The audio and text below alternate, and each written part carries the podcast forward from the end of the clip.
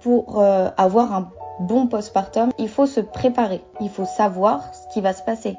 Mais euh, de justement le préparer en amont, ça va aider à, euh, à optimiser son temps, son énergie pour le jour où on est vraiment dans notre postpartum.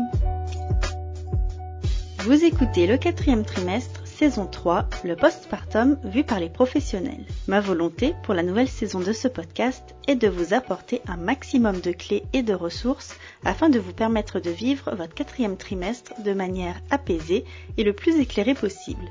Aussi, avec les professionnels, qu'ils soient psychologues, doula, naturopathes, sophrologues, coach de vie, kiné, ostéopathe et plus encore, nous avons sélectionné des thématiques qui vous donneront un maximum de pistes pour vous aider à comprendre cette période si particulière. Dans cet épisode, Oanel, qui est doula et naturopathe, nous explique l'importance de bien préparer son postpartum et nous donne quelques idées pour le faire. Bonne écoute! Moi, c'est Oanel, j'ai 24 ans, bientôt 25. Je n'ai pas d'enfant et je suis doula et naturopathe euh, en périnatalité. Je suis située euh, à la Mézière, au nord de Rennes, et je me déplace du coup euh, pour, pour aller voir mes clients à leur domicile. La naturopathie, c'est tout ce qui est hygiène de vie. Dedans comprend l'alimentation, le sport, je suis formée aussi du coup en aromathérapie. J'utilise aussi certaines fleurs de bac. Euh, ça peut être de la gémothérapie, de la phytothérapie. Et j'ai des connaissances aussi en homéopathie. Je suis vraiment spécialisée donc dans la périnatalité. Euh, je suis en train de faire actuellement une formation pour euh, la naturopathie fertilité pour étendre un petit peu parce que c'est un domaine où je pense qu'on a, on a besoin et puis dans mon secteur il n'y en a pas quasiment. Le métier de doula en fait c'est être accompagnante périnatale une doula euh, va euh, écouter, informer, épauler euh, les couples de futurs parents, les mamans solo, voilà, toutes les personnes qui, ont besoin de ces services-là, en complément d'un suivi médical, car en aucun cas je ne me substitue à une sage-femme. Donc il faut vraiment un suivi médical en plus. De toute façon, je ne travaille pas avec les couples s'il n'y a pas de suivi médical en plus avec mes services. Quand j'en parle autour de moi, on me dit euh, c'est quoi en fait ton métier? Et du coup, je prends le temps d'expliquer et puis là, les gens ils me disent ah oui, bah j'aurais bien aimé faire appel à tes services, mais euh, du coup, je ne connaissais pas. Ça vient petit à petit, on est de plus en plus, mais c'est pas encore reconnu. Il y a énormément de travail à faire là-dessus, donc euh, c'est ce qu'on essaye de faire. Du coup, j'en profite pour dire que moi, je fais partie du conseil d'administration de l'AFMAN, l'Association française des métiers de l'accompagnement. On est une association collégiale qui euh, essaye de promouvoir, démystifier euh, notre métier. Et le but, c'est qu'on arrive à se faire euh, connaître, reconnaître et que le plus de, personnes puissent être au courant de, nos services, faire appel à nous pour que tout le monde, tout le monde soit bien, parce que, enfin, avoir une, une personne avec qui on peut discuter de tout et de rien sans tabou, bah, je pense que ça fait du bien et ça fait du bien en prénatal euh, et en postnatal. Comme les ostéos à l'époque où, euh, où ils étaient un petit peu en bise-bise euh, avec, avec les kinés. Nous, il y a certaines sages-femmes qui sont d'accord pour, pour notre présence, pour ce qu'on fait, mais il y en a d'autres qui restent, qui restent bloquées, braquées. mais c'est des choses qui viennent petit à petit. Donc on est dans, dans une nouvelle ère, on est dans une nouvelle dynamique où euh, justement bah, on essaye de, de, faire au mieux pour, euh, pour euh, ces, futurs parents, pour qu'ils aient toutes les cartes en main, pour qu'ils comprennent qu'ils ont le plein potentiel pour être parents. Et, et, on est là justement pour les, les accompagner et les soutenir dans cette démarche. C'est mon parcours de vie personnel qui m'a emmené ici. Euh, j'ai toujours su que je voulais travailler avec les enfants et les femmes enceintes. Au tout départ, je voulais être pédiatre en maternité. J'ai eu la chance euh, en troisième de faire mon stage euh, à la sagesse avec une pédiatre en maternité. Et j'ai continué de travailler. Et puis, j'ai passé un bac S. Et je suis allée en médecine. La PACES, ça me correspondait pas. Du coup, j'ai pas continué. Et euh, ben, je pense qu'il n'y a pas de hasard dans la vie. Euh, tout bonnement, j'étais euh, avec ma maman sur Internet en train de faire des recherches pour savoir quel métier pouvait, pouvait se venir à moi en fait pour et travailler avec les bébés, travailler avec les femmes enceintes, mais dans le bien-être. Et cette formation d'accompagnante périnatale s'est présentée à moi. Donc je me suis formée avec l'école Mère et Monde au Québec. Donc j'ai suivi cette formation en distanciel. Et après j'ai continué de me former petit à petit parce que quand on met un pied là-dedans, après, on a un peu de mal à arrêter les formations. Donc voilà. Le postpartum, en fait, ce qu'il y a, c'est qu'il n'est il est pas accompagné, il n'est pas présenté en amont. Euh, une fois qu'on a euh, eu son bébé, qu'on est de retour à la maison, généralement, on voit la sage-femme deux fois et puis après, bah, on est euh, un peu lâché dans le grand bain. Et il y a énormément de, de choses à savoir. Et c'est tout ça que on prépare du coup dans, mes, dans les rencontres euh, en prénatal justement pour euh, optimiser euh, son postpartum. Pour avoir un bon postpartum, j'ai envie de dire, il faut se préparer au postpartum. Il faut savoir ce qui va se passer. Il faut savoir qu'il y a la montée de lait. Il faut savoir que il y a les il y a plein de choses qui vont qui vont se passer au niveau au niveau des hormones. Euh, et tout ça, en fait, faut y être préparé pour que justement ça se passe un peu mieux. Alors non, heureusement, tous les postpartums ne sont pas euh, ne sont pas compliqués parce que sinon, je pense qu'on aurait plus trop envie euh, d'aller d'aller là-dedans. Mais de justement le préparer en amont, ça va aider à, à optimiser son temps, son énergie pour pour le jour où on est vraiment dans notre postpartum. Comme on dit, il faut il faut un village pour élever un enfant faut savoir s'entourer. Euh, faut pas hésiter à, au lieu de, de faire, euh, d'avoir plein de vêtements, d'avoir plein de peluches, on peut faire appel à une personne comme moi, une doula, qui du coup va venir euh, aider, soutenir la maman. Ça peut être, euh, par exemple, donc faire à manger. ça peut être faire à manger sur place, où on prévoit des bonnes quantités pour pouvoir mettre au congélateur.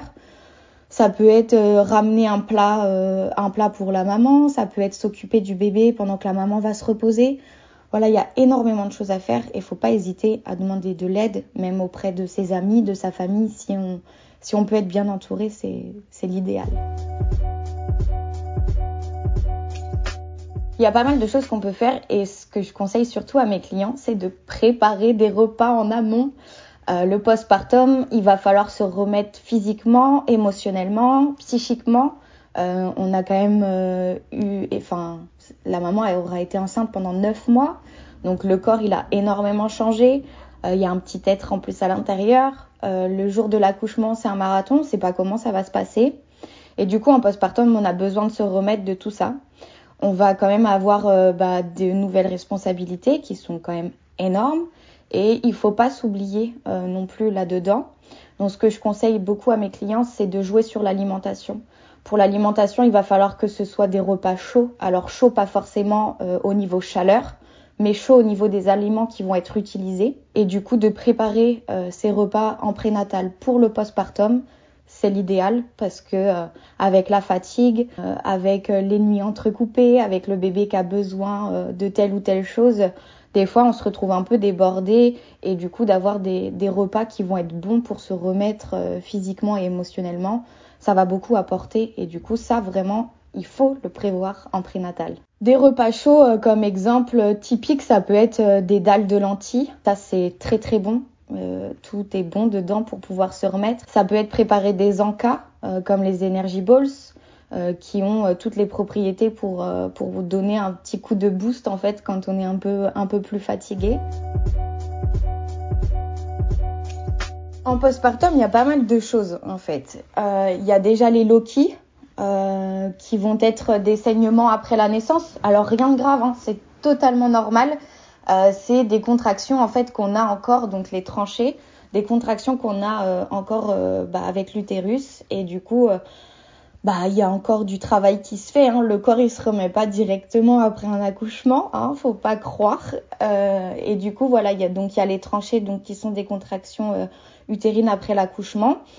Après, elles durent plus ou moins longtemps, c'est variable en fonction de chaque individu bien évidemment. Et les loquis qui sont des saignements qu'on peut avoir entre deux et quatre semaines euh, après euh, après l'accouchement. Mais c'est pareil, c'est variable en fonction en fonction de chacun. Ça dépend aussi si on allait. voilà, il y a plein de choses, ce sont les hormones qui travaillent, donc, donc voilà. Après, ça, ce sont les mots, on va dire, classiques qui vont être présents dès la naissance du, du, petit loulou. Et après, ben, il y a, y a d'autres choses à prendre en considération. Il y a le périnée Surtout ne pas négliger la rééducation du périnée euh, parce qu'on ne s'en rend pas forcément compte une fois qu'on a accouché, mais quand on a 50 ans, il y a certaines mamans qui m'en reparlent. J'aurais peut-être dû faire plus attention, j'aurais peut-être dû faire toutes les séances que je devais faire, donc là-dessus, il faut vraiment pas négliger les choses. Et il y a aussi la rééducation abdominale.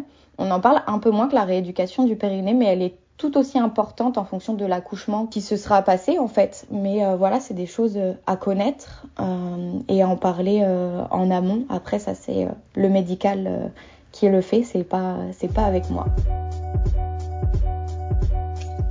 On peut agir sur tout. C'est l'avantage. Tout problème a une solution. Pour les Loki, par exemple, bah déjà si ça dure trop longtemps, faut pas hésiter à passer un coup de téléphone à sa sage-femme pour pour voir s'il n'y a pas euh, de choses anormales. On oublie complètement l'utilisation des tampons et des cups. On met rien dans le vagin. On laisse le flux euh, se bah, couler en fait. Il faut vraiment euh, rien retenir. Avec les Loki, comme c'est de la perte de sang, on va essayer de faire attention à la quantité de fer qu'on va prendre s'il y a vraiment euh, un flux abondant, on va, euh, on va compléter un peu euh, en fer. Donc le fer, ça se retrouve dans plein de choses. Hein. La, viande rouge, on, en trouve, on en trouve partout dans l'alimentation. Donc on peut, on peut agir là-dessus, on peut préparer des repas en fonction de ça. On peut privilégier les figues aussi, ça c'est très bon. Et les energy balls. après les energy balls, il y a plein de recettes. Donc on essaie de, de, compléter avec, euh, des choses qui sont pas mal, euh, avec les graines de chia, la spiruline, etc. L'alimentation, c'est la base. Euh, c'est la base pour tout être humain, mais c'est encore plus important quand on vient de mettre au monde un, loulou. Et du coup, on en a besoin pour bah, tenir, parce que du coup, il y a la fatigue physique, mais émotionnelle aussi. Donc euh, on essaye euh, d'apporter au corps ce dont il a besoin pour euh, pallier à toutes ces carences qu'on peut, peut avoir. Il faut faire attention au sommeil. Les clés pour, pour y arriver, c'est être entouré, dormir le mieux possible. Hein. Évidemment, c'est pas évident. Hein. Donc, donc il faut prendre le temps. Faut pas culpabiliser. Faut se dire que c'est ok, c'est comme ça que ça doit se passer. Mais du coup, pas hésiter à faire des siestes. Le bébé il dort, hop, on va s'assoupir un peu, même si on dort pas vraiment, se reposer et laisser au corps le temps de se reposer, de se régénérer. Ça va l'aider, ça va lui faire du bien. Il faut faire attention à la charge mentale. Si on voit que euh, la maman, elle n'arrive pas à se poser, elle, cogite tout le temps, là on va lui dire, bah écoute, prends un peu de temps pour, euh, toi, moi je viens t'aider, euh, je prends le relais, je vais te faire à manger, je vais te passer un coup de ménage, je vais m'occuper du petit, euh, t'as besoin d'un massage, on va faire un massage. Voilà, il y a plein de choses en fait qu'on peut faire pour, euh, pour accompagner la maman, mais il faut pas oublier le papa. Évidemment, il y a des huiles essentielles qu'on peut utiliser. Les huiles essentielles, il faut jamais les utiliser tout seul, vraiment. Euh, faut faire attention, il y a des allergies, euh, c'est pur, donc euh, il faut y aller avec un professionnel. Euh, donc euh, on va d'abord euh, voir si l'huile essentielle correspond, s'il n'y a pas d'allergie, et ensuite on pourra, on pourra l'utiliser sur certaines zones. on va pouvoir, il y a des huiles essentielles qu'on peut utiliser en diffusion, d'autres qu'on va pouvoir utiliser sur la peau directement ou en interne en les avalant. Mais vraiment, le faites pas tout seul, soyez accompagné parce que c'est pur, c'est fort, donc il faut vraiment pas faire n'importe quoi.